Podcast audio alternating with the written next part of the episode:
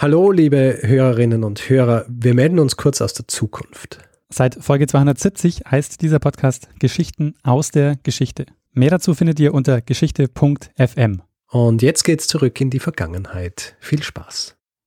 Ja, gut. Dann starten wir. Daniel, dann starten wir. Ähm, ja, Start. Start den Schissel.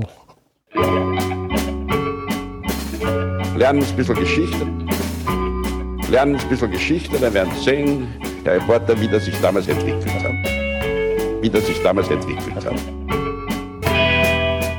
Hallo und herzlich willkommen bei Zeitsprung. Geschichten aus der Geschichte. Mein Name ist Richard. Und mein Name ist Daniel. Ja, Daniel, wir sind zwei Historiker und wir erzählen uns Woche für Woche eine Geschichte aus der Geschichte. Meistens abwechselnd. Und äh, letzte Woche habe ich eine Geschichte erzählt. Erinnerst du dich noch an diese Geschichte, Daniel? Ähm, ja, ich erinnere mich noch an die Geschichte. Wir haben letzte Woche gesprochen über Julie Daubigny, äh, eine der, ja, eine, ähm, du hast ja genannt, die duellierende Opernsängerin, eine der frühesten äh, Opernstars. Richtig. Haben auch äh, ganz gutes Feedback gekriegt dazu. Ja, das stimmt. Äh, interessantes Feedback auch. Ähm, bezüglich äh, der Tatsache, dass sie darüber gesprochen hat, dass, dass, sie, dass sich vieles so anhört, als sehr, sei es ein bisschen unwahrscheinlich. Mhm. Ja. Wo jemand darauf hingewiesen hat, dass er diese Geschichte von, vom Lafayette, die ich auch erzählt habe, ist eine der früheren Folgen. Mhm. Äh, diese, ich glaube, der Titel ist eine French Connection zum Scheitern verurteilt. Ja. Damals, als ich mir noch schmissige Titel aus, äh, überlegt habe, ja, für, für, für unsere Episoden. Und die Geschichte von Lafayette ist ja tatsächlich auch äh, relativ überdrüber. Also so, wo man das Gefühl hat, äh, stimmt es? Und äh, es stimmt natürlich. Und äh, man muss natürlich dazu sagen, beim Lafayette ist die Quellenlage einfach andere. Dass es einfach viel mehr gibt, das über ihn geschrieben worden ist. Was interessanterweise dann ja auch wieder so ein bisschen so eine systemische Geschichte ist. Mhm. Also meinst du, das also, hat ein schlechter Bias? Ja, ja, eh. Also, dass du, äh, ich meine, Lafayette ist, geht halt mehr in diese Richtung, äh, über die geschrieben worden ist, ja, oder äh, quasi von Historikern, weil es politisch war und, äh, und es ist so ein Unabhängigkeitskrieg und, und solche Geschichten gegangen. Natürlich schreibt man da auch ein bisschen mehr drüber und er ist Adliger gewesen, aber äh, ich denke, ähm, es ist jetzt in dem Fall höchstwahrscheinlich nicht so, dass da der große Bias ist, aber ich denke, es ist sicher immer interessant, über sowas auch nachzudenken. Mhm, absolut. Äh, warum, warum über gewisse Dinge mehr geschrieben wird und nicht. Und äh, das hängt eben dann nicht immer nur damit zusammen, dass die eine Person wichtiger war als die andere, sondern höchstwahrscheinlich auch auf, oft äh, damit, dass die eine Person ein Mann war und die andere Person eine Frau. Ja, und äh, der Zeitpunkt ist auch oft immer entscheidend. So, manche werden gleich zeitgenössisch äh, noch, äh, also über die wird zeitgenössisch noch viel berichtet ja. und manchmal dauert es dann noch, keine Ahnung, 30, 40, 50 Jahre, bis dann quasi nochmal überhaupt äh, Berichterstattung ja. einsetzt.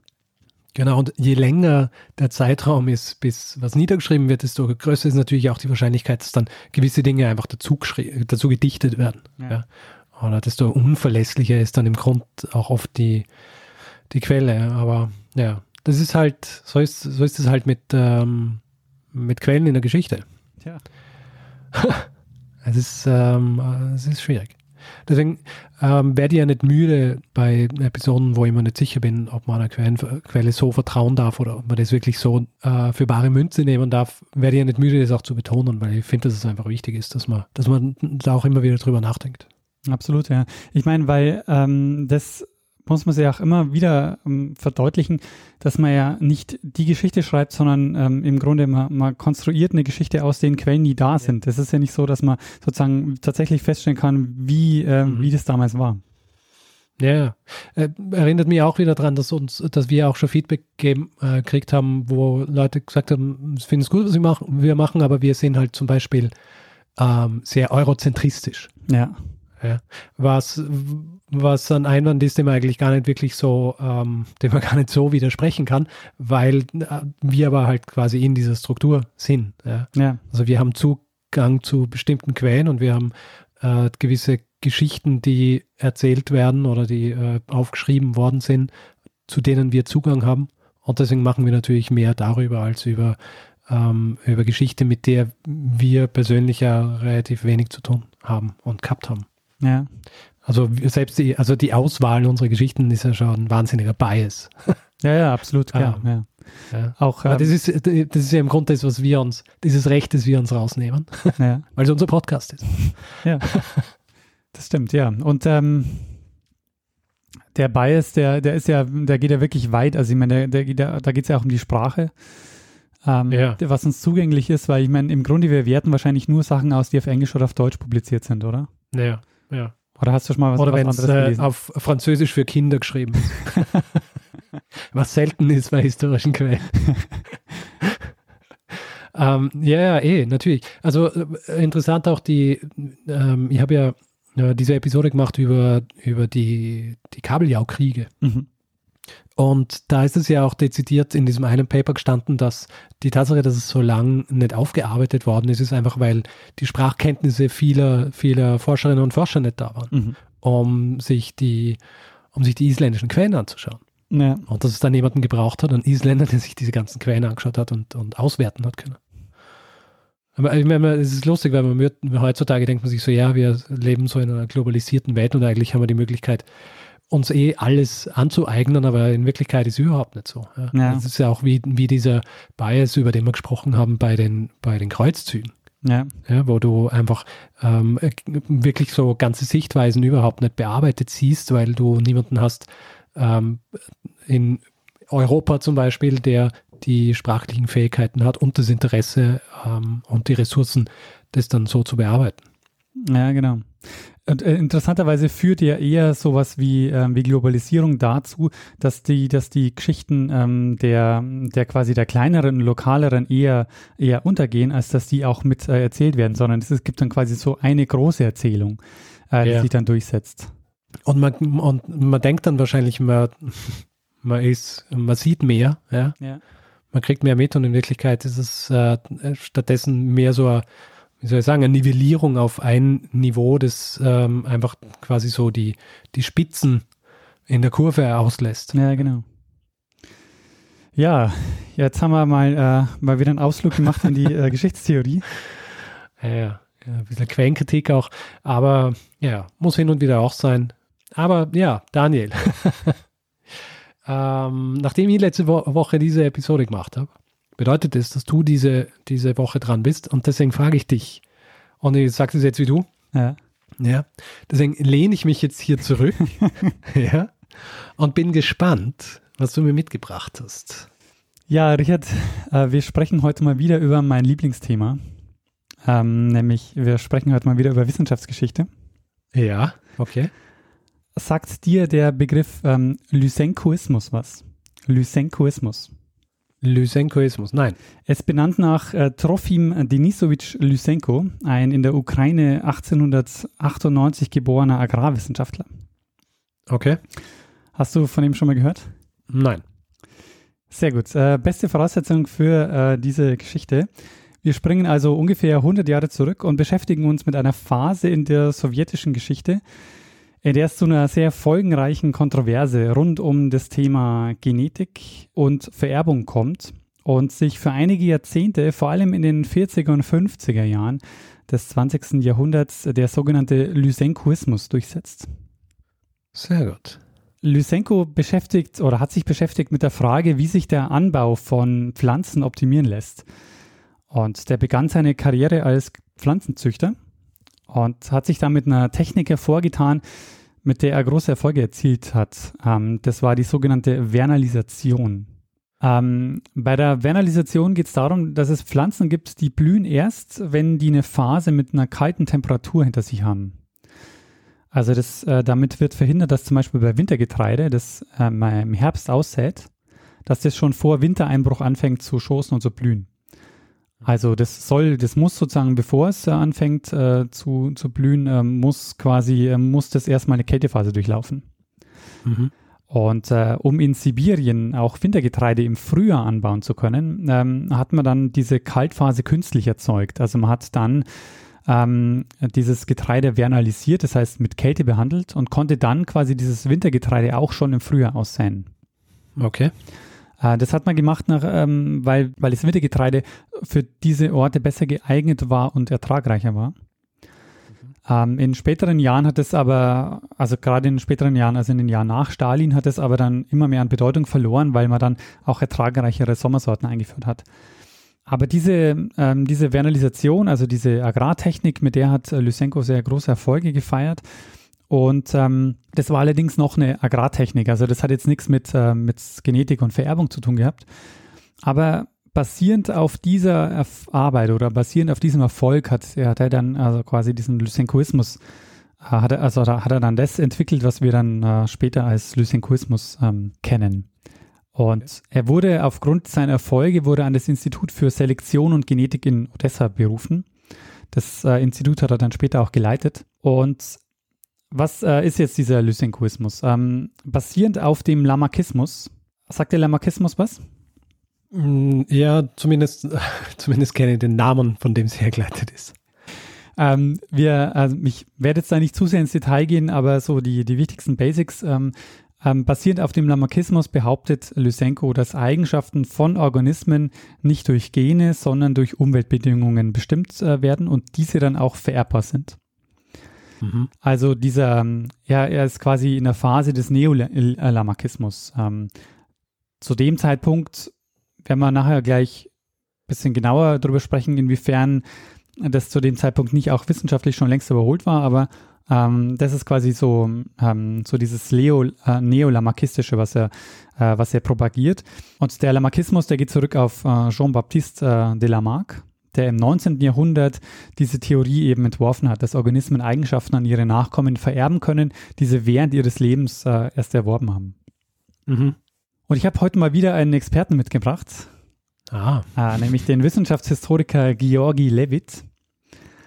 Und der arbeitet äh, derzeit an der Friedrich-Schiller-Uni in Jena.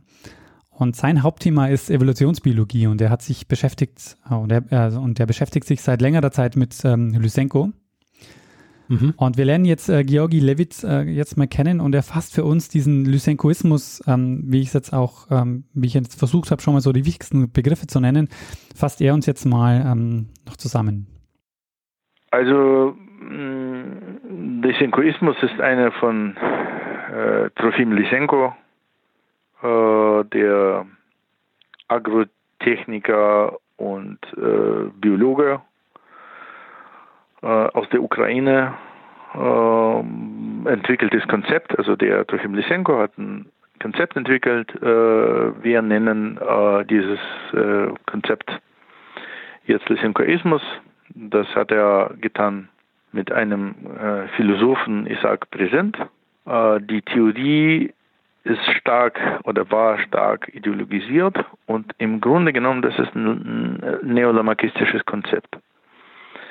Das heißt, diese Kollegen haben an äh, Vererbung erworbener Eigenschaften geglaubt. Zu äh, Mitte 30er äh, Jahren äh, war das noch nicht ähm, ungewöhnlich, also viele äh, Biologen haben immer noch an äh, Neolamarckismus geglaubt, aber auch unter Neolamarckisten galt und gilt Lysenkoismus als eine Pseudowissenschaft. Die haben äh, Mendelismus abgelehnt, Genetik abgelehnt und ähm, nach dem Krieg, als sich schon die moderne Evolutionstheorie, die sogenannte moderne Synthese, etabliert hat, äh, haben sie das alles pauschal alles abgelehnt. Und als äh, Mendelismus, Weismannismus äh, bezeichnet.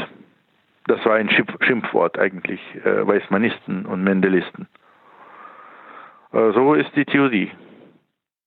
Ähm, also wie wir jetzt gehört haben, ähm, ist der ist ähm, ist Lysenkoismus also eine Leo, eine neolamarkistische ähm, Idee oder hat Anleihen davon.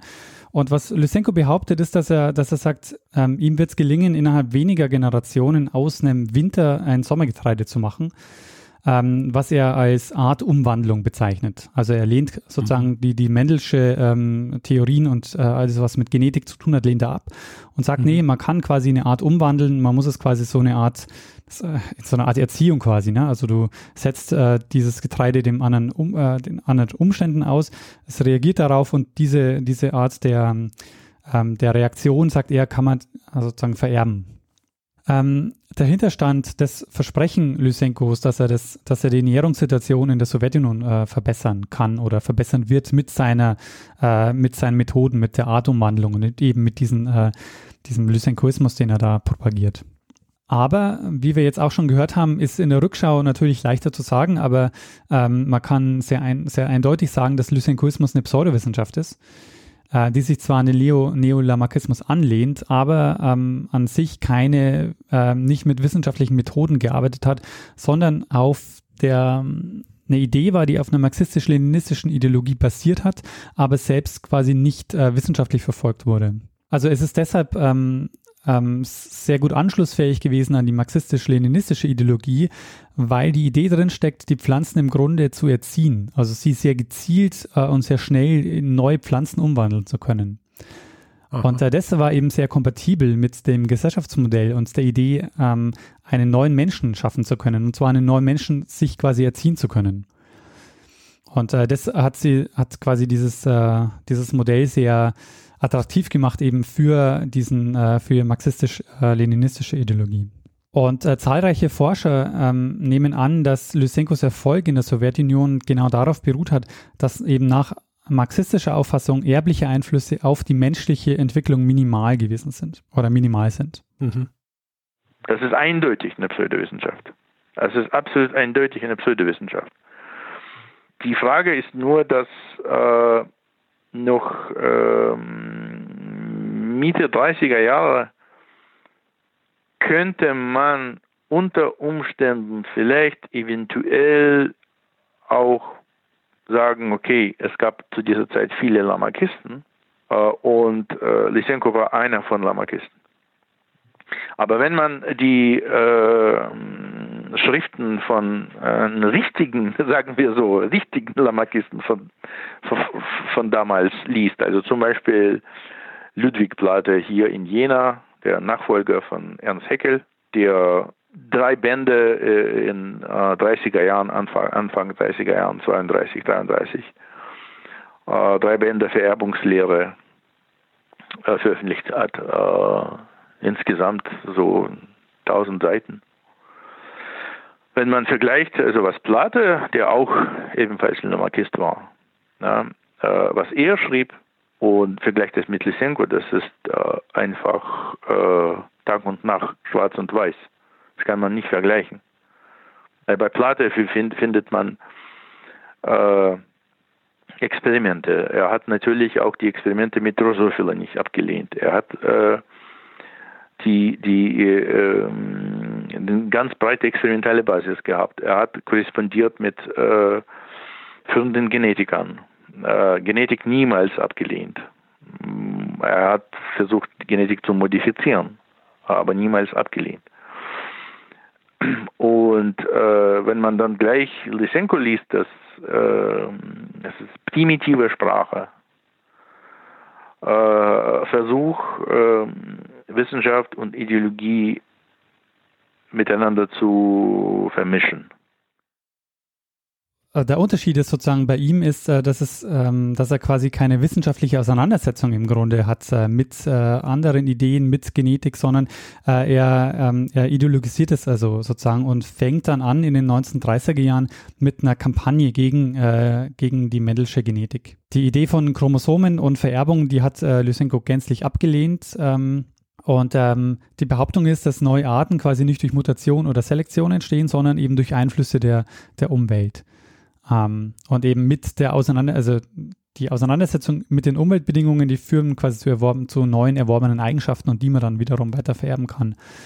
Äh, er behauptet dann zum Beispiel, dass er Weizen und äh, in, in Roggen verwandeln kann, äh, wenn er ein paar Generationen Zeit hat und die äh, geeigneten Umweltbedingungen schaffen kann. Ähm, äh, darf ich eine Zwischenfrage stellen? Ja, klar. Weil er vorhin angesprochen worden ist, dass er nicht mit Experimenten gearbeitet hat. Ja. Also, dass es keine Experimente gegeben hat, dass er recht primitive Sprache verwendet hat, dass recht offensichtlich war, dass er, also dass das Ganze nicht auf ähm, dem ähm, Fuß steht, den wir generell als wissenschaftlich empfinden ja, oder ansehen. Ja. Wie, wie ist er überhaupt in die Position gekommen, dass er als Wissenschaftler quasi agieren kann?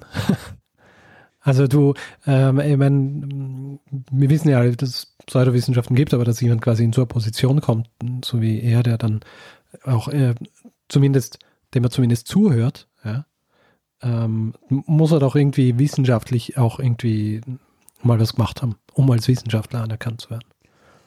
Ähm, du sprichst einen sehr, sehr guten Punkt an, weil nämlich, ähm, also er deshalb in die Position kommt, weil er sozusagen mit seiner Agrartechnik Erfolg hat, also gar nicht quasi mit einer wissenschaftlichen Methode, sondern erstmal nur mit was, was in der Landwirtschaft ähm, also als Technik angewendet wird. Und ähm, ich mich auch gefragt habe, wie das denn sein kann, dass er quasi ja keine experimentellen Erfolge vorweisen kann, wie er dann überhaupt ähm, auch ähm, diesen, diese wissenschaftliche Stellung kriegen kann. Das liegt äh, erstens daran, dass die Sachen, äh, dass, dass wir quasi von ihm auch einige gefälschte Ergebnisse haben, äh, was die Experimente betrifft. Aber noch viel mehr an einem anderen Punkt. Und äh, jetzt kommen wir sozusagen an die, an den Kern der Geschichte, nämlich er erhält Unterstützung durch Stalin. Er kann Stalin von seinen Ideen überzeugen, nicht zuletzt auch, weil er quasi sein Konzept auf den dialektischen Materialismus bezieht. Und jetzt war es so, dass zu dem Zeitpunkt die Genetik in der Sowjetunion eigentlich weltweit mitführend war. Also es gab ähm, ähm, also sehr, sehr viele und sehr anerkannte äh, Genetiker, die in der Sowjetunion gearbeitet haben. Und Lysenko gelingt es jetzt, die zurückzudrängen. Und nicht nur das, äh, er drängt sie nicht nur zurück, sondern im Zuge des, äh, im Zuge des sogenannten großen Terrors von 1936 bis 1938 kam es zur Verfolgung, Massenrepression und auch zu Tötungen. Und, ähm, und da kommt es eben auch zur Repression und zur Verfolgung von Fürsprechern der Genetik. Mhm. Äh, Genetiker ähm, verlieren da ähm, ihre Stellen. Ähm, Genetik wurde diskreditiert als faschistische und bourgeoise Wissenschaft. Äh, ein Beispiel im Zuge der Verfolgungen wurde dann äh, einer der quasi größten Rivalen von Lysenko, der Genetiker Nikolai Vavilov eingesperrt und er stirbt dann in Haft 1943. Das ist jetzt also auch die, die Antwort auf deine Frage, warum oder wie er diesen Erfolg haben kann. Yeah. Ähm, er wird, ähm, Stalin protegiert ihn und er wird mit einer der prominentesten ähm, Wissenschaftler des Landes. Wissenschaftler in Anführungszeichen. Genau, ja, aber genau, Wissenschaftler in Anführungszeichen. Ja. Aber ähm, sein Einfluss jetzt wird ähm, immer größer. Also 1938 wird er dann Präsident der Lenin-Akademie für landwirtschaftliche Forschung und 1940 dann Direktor des Genetikinstituts der Sowjetischen Akademie der Wissenschaften. Mhm. Äh, das ist dann eben im Zuge auch dieses, dieses großen äh, Terrors. Jetzt verlieren tausende Biologen und Genetiker, die verlieren ihre Arbeit und äh, viele von ihnen äh, wurden verfolgt. Mhm. Ich meine, das ist, äh, das, das, kennen wir ja eigentlich generell von autokratischen Systemen, oder? Ja, wo, genau. Hm, wo Ideologie eigentlich das ist, um das es geht und nicht, was du wirklich kannst oder machst. Und wenn die Ideologie stimmt, dann, dann kannst du aufsteigen, auch wenn du nicht die entsprechenden Qualifikationen hast. Und im Gegenzug machst du halt dann so ein, so ein Anti-Wissenschaft und Anti-Intellektualismus und ähm, ja gleichzeitig ja auch keine Erfolge nachweisen kann. Also ich meine, er hat ja, in, er hat das, was er behauptet, hat er nie einlösen können, weil er kann natürlich nicht Weizen in Roggen verwandeln. ähm, Hast du, spoilerst du jetzt gerade deine Geschichte? ähm, ich habe ja schon gesagt, dass, dass die Genetik, ähm, die wurde diskreditiert als faschistische und bourgeoise Wissenschaft. Und Lysenkos Erfolg beruht darauf, dass er ähm, ein Bauernkind war. Also er kommt aus einer Bauernfamilie bäuerlicher Herkunft und den Großteil seiner Ausbildung hat er also nach der Revolution bekommen. Und so spiegelt sich sozusagen äh, in dieser Geschichte auch der Kampf zwischen, äh, der, die, die, der Kampf der Klassenfrage in, in dieser Geschichte zwischen Lysen Lysenkoisten und Anti-Lysenkoisten. Mhm. Äh, dazu sagt ähm, Georgi Levitt äh, Folgendes. Und, und er, äh, er, erzählt das, all, also die, die Lysenkoisten, äh, Lysenkoisten präsentieren das alles in, in einer äh, richtigen Sprache, richtigen in Anführungszeichen, ja, ist ein äh, mit, in Sprache des dialektischen äh, Materialismus, ja, und sagen, er arbeitet für die äh, feindliche äh, Aufklärung, ja, wir machen alles anders, wir machen schnell, effektiv und äh, noch dazu die neue Machthaber kamen ja äh, von ganz unten. Ja, die äh, Äh, und die neue Ideologie, ja, wie dann Stalin, äh, kam aus ganz, ganz einfachen Verhältnissen. Und äh, der Lysenko pflegte, äh, er kam auch aus, aus einfachen Verhältnissen und er pflegte Image von einem einfachen äh, Bauer. Er hatte auch ein Nickname, der, Bar, äh, der Barfußer Akademiker. Ja, der Akademiker, der barfuß geht. Also ja, wie ein einfacher Bauer. Und das alles Image, äh, Versprechen, äh, sehr geschickte Methoden der Manipulation äh, der, der Partei. Äh, das hat alles dazu beigetragen, dass er äh, an die Macht kam. Ja, jetzt ist es ähm, so, dass, ähm, dass Lysenko ähm, sehr viel Macht ähm, bekommt äh, unter Stalin in dieser Zeit, in den, in den 30er und 40er Jahren. Und was glaubst du passiert ähm, nach dem Zweiten Weltkrieg? Naja, sie kommen drauf, dass er nicht Sachen kann, die er vorgibt zu können. Ähm, nee, nicht ganz. Äh, der Lysenkoismus verbreitet sich in ganz Osteuropa. Krass. Nachdem der, äh, der Einfluss der Sowjetunion in der, ähm, nach dem Zweiten Weltkrieg ähm, steigt, ähm, verbreitet sich da eben auch der Lysenkoismus.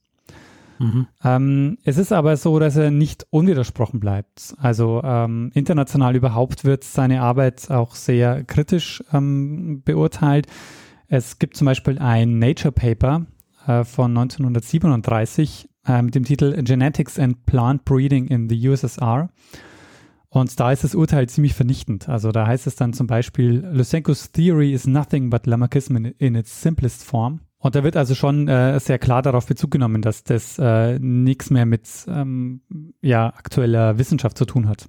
Äh, 1948 organisiert er dann eine sehr berüchtigte, August, äh, dieses, die, da, da kommt es zu einer sehr berüchtigten Sitzung, die August-Sitzung der Sowjetischen Akademie für Landwirtschaftswissenschaften.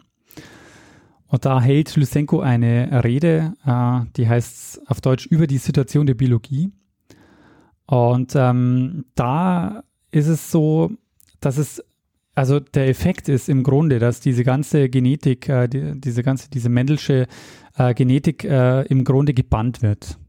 Ähm, was äh, Georgi Levitt ja auch schon gesagt hat, dass, äh, dass das zu, einer, zu einem Schimpfwort wurde, wenn man also mit, wenn man, wenn man sozusagen als Genetiker bezeichnet wurde.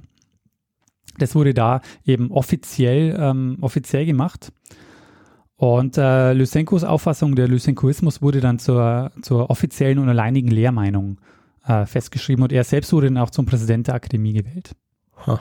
Das ist immer ein guter wissenschaftlicher Ansatz. Man sagt, es gibt nur noch eine reine Lehre. Genau, das ist meine.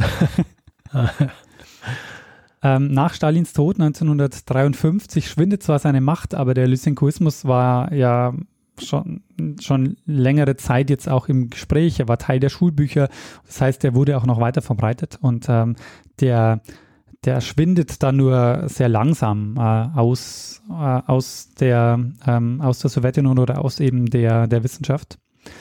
Ähm, es dauert bis 1964 mit der Machtübernahme von äh, durch Leonid Brezhnev, ähm, bis er dann tatsächlich auch seine Posten verliert. 1965 ähm, verliert er dann äh, tatsächlich seine Posten, nachdem er von sowjetischen und äh, internationalen Wissenschaftsgemeinde verurteilt wurde ähm, und dazu hat beigetragen ähm, eine Bewegung von Wissenschaftlern, die sich gegen ihn ausgesprochen haben, äh, in einem Brief, der heißt, oder das ähm, läuft heute unter dem Namen Brief der 300.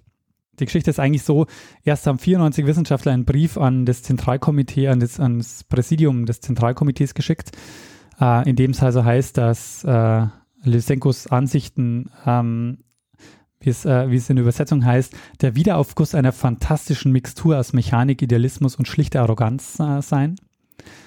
Äh, und äh, dann gab es ein Addendum ein Jahr später, ähm, wo dann äh, sich 204 weitere Wissenschaftler ähm, dazu bekannt haben und daher wurde das sozusagen bekannt als Brief der, der 300.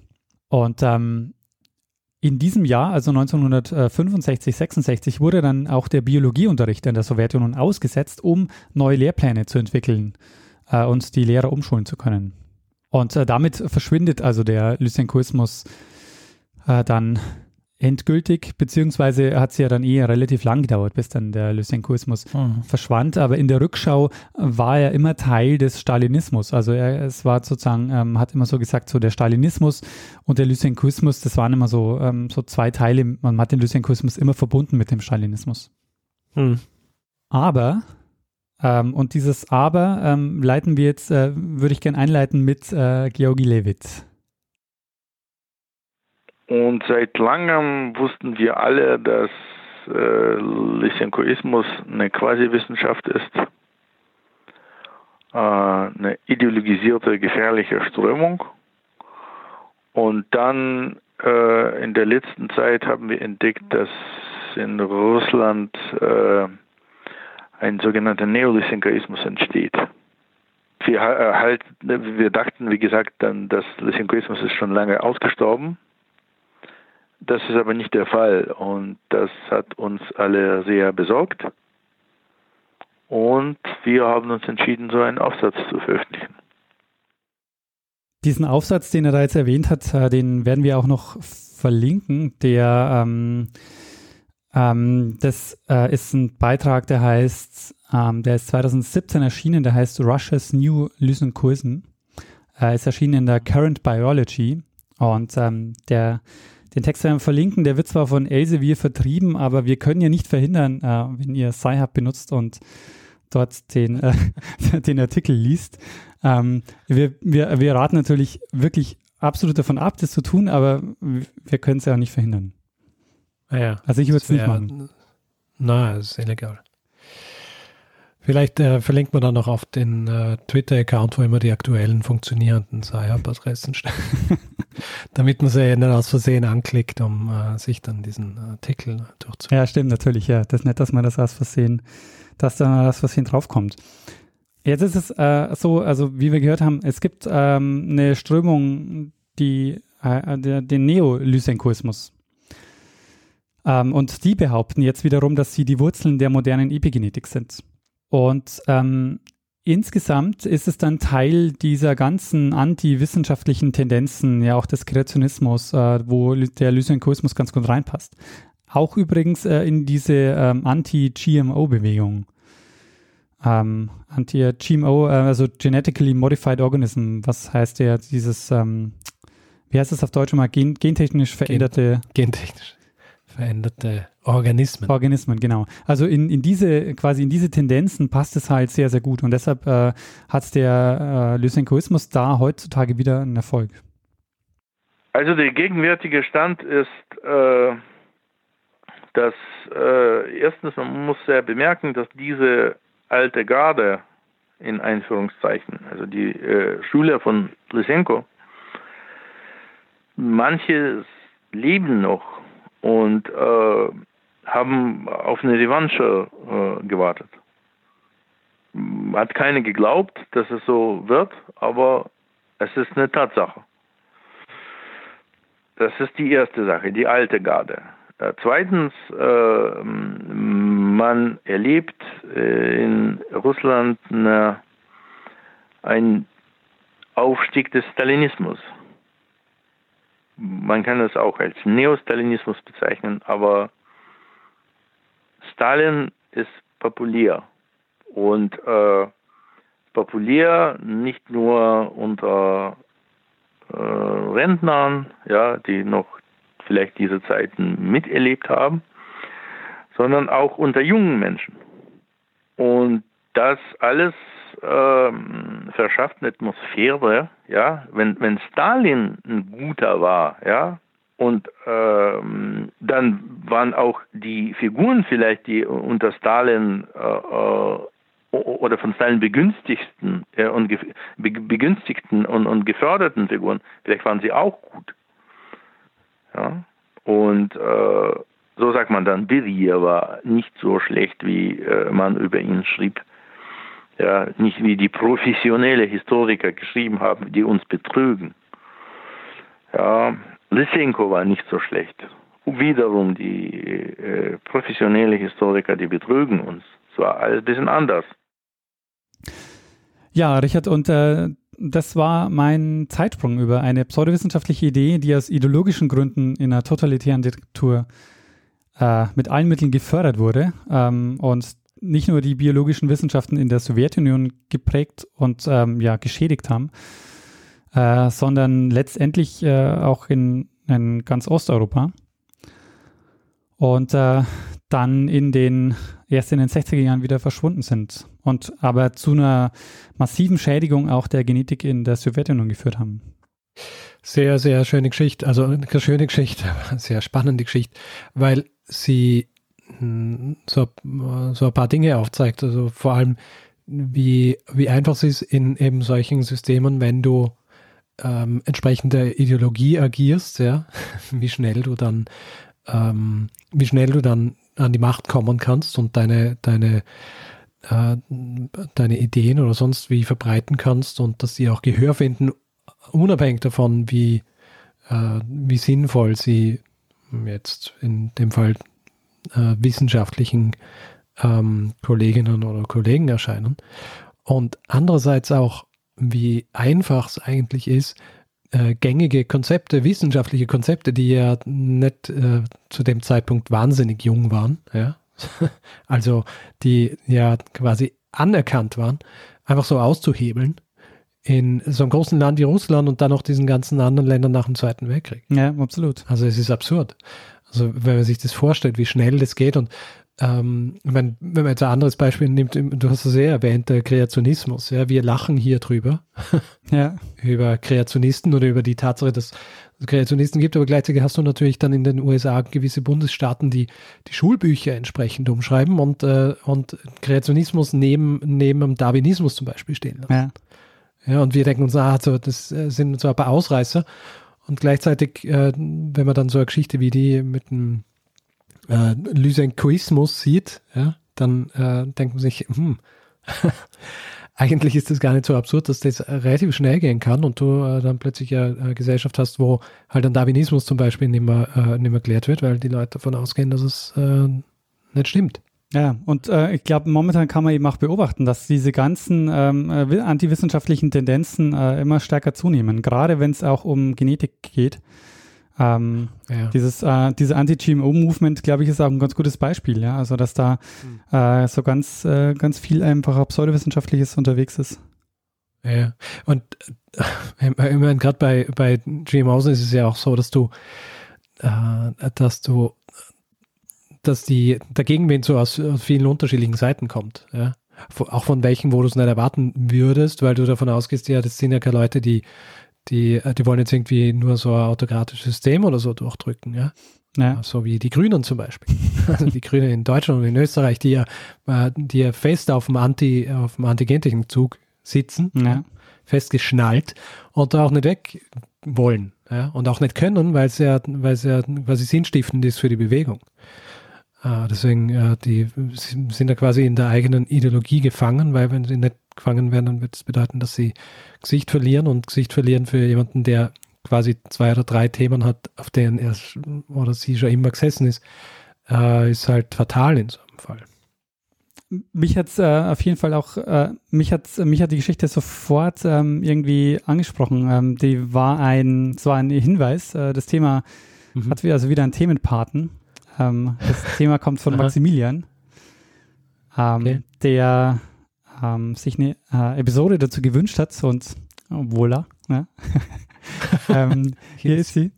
Ähm, also vielen Dank äh, für den Hinweis. Und das war eine Geschichte, die hat mich auch sofort, ähm, sofort gekickt, weil ich einfach gemerkt habe, auch dieses äh, Lysenkoismus ist ein, ein super Thema, an dem man sehr, sehr viel äh, zeigen und, und sehen kann. Mhm. Wie Wissenschaft. Ja, vor allem eben, wenn man sich das vorstellt, ja, was wir, dass das ja nicht irgendein Land war, also irgendein, irgendein kleines Land, wo es schwierig ist, relativ obskure Sachen ähm, irgendwie durchzusetzen, weil vielleicht äh, die äh, internationale Community oder so nicht so draufschaut. Ja. Aber Russland. Ja. ja. ähm, andererseits hast du dann natürlich auch ein Regime gehabt, das äh, seinesgleichen gesucht hat in der, in der Art und Weise, wie Dinge durchgesetzt worden sind und wie Leute an die Macht kommen sind. Deswegen ist es auch nicht verwunderlich, dass es gerade in so einem Land dann funktioniert. Ja. ja. Ja, sehr gut. Sehr gute Geschichte. Äh, äh, großartig von dir auch, wie immer, dass du ähm, einen Experten äh, mit äh, an Bord geholt hast. Ja. ja, also vielen Dank an der Stelle auch nochmal an Georgi Levitt, der sich äh, Zeit genommen hat und äh, mir von oder uns von Lysenko und Lysenkoismus ähm, erzählt hat.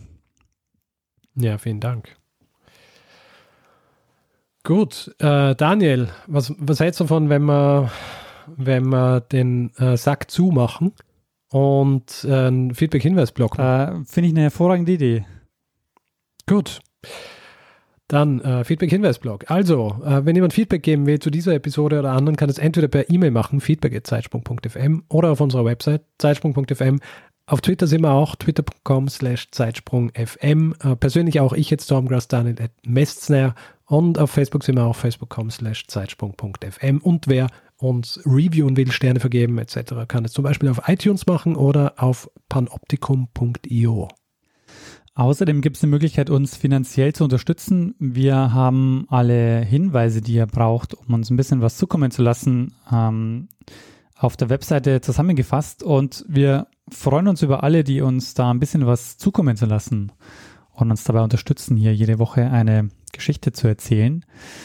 Ähm, wir bedanken uns in dieser Woche nicht nur bei äh, Geldspendern und Spenderinnen, sondern auch bei ähm, Phonic-Spendern und Spenderinnen. Man kann uns nämlich auch auf Phonic-Stunden spenden. Und Wenzel, Martin und zwei anonyme Menschen äh, haben das gemacht. Und äh, euch äh, auch vielen, vielen Dank. Ja, vielen Dank. Ihr sorgt dafür, dass wir äh, gut klingen. Genau. ja.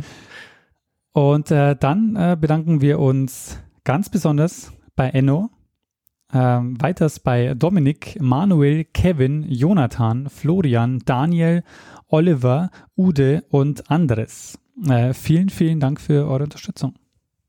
Ja, vielen herzlichen Dank. Ja, Richard, was bleibt uns noch? Ja, uns bleibt jetzt eigentlich eh nur noch, dass wir einem das letzte Wort geben, der es immer hat. Du meinst Bruno Kreisky. Lernen ein bisschen Geschichte. Lernen ein bisschen Geschichte, dann werden Sie sehen, der Reporter, wie das sich damals entwickelt hat. Wie das sich damals entwickelt hat. Ähm, La Mappa. Na, ah, fuck, ich hab's vermasselt. Weil ich, das, heißt, das heißt vermasselt. Weil, das ist äh, La Maupin. Warte, ich, mu ich muss es nochmal sagen. Ich, äh, das, äh, das, äh, so spricht man wahrscheinlich. Es gibt sicher irgendwo eine Gegend in, Frankreich, wo man es so ausspricht. Also, so stellen liegt hier nicht so unter den Scheffel. Ja?